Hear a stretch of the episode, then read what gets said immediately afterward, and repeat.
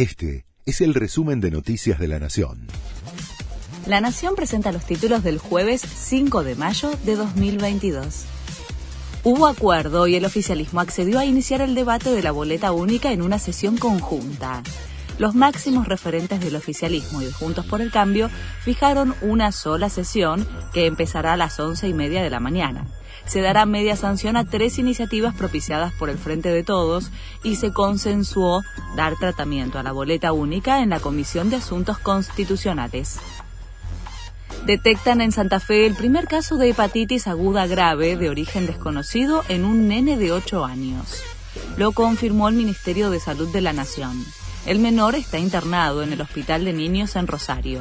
Se trata del primer caso reportado en el país desde que la Organización Mundial de la Salud informó la aparición de un brote en distintos países.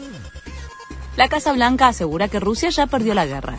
Los rusos ya han perdido, no han tomado el control de Ucrania, Putin no va a desfilar por las calles de Kiev, no van a poseer la integridad territorial y la soberanía de ese país y no han dividido la OTAN, sostuvo la portavoz del gobierno de Joe Biden otra remontada épica del Real Madrid.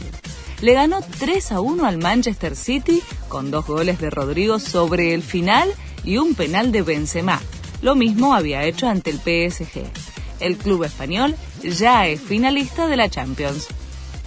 Boca le ganó a Always Ready en la altura de La Paz. Con el 1 a 0, el Ceney se trepó al segundo lugar del grupo E de la Copa Libertadores. Boca depende de sí mismo para pasar a octavos. El próximo partido será el martes 17 contra Corinthians y luego frente a Deportivo Cali el jueves 26, ambos en la bombonera. Este fue el resumen de Noticias de la Nación.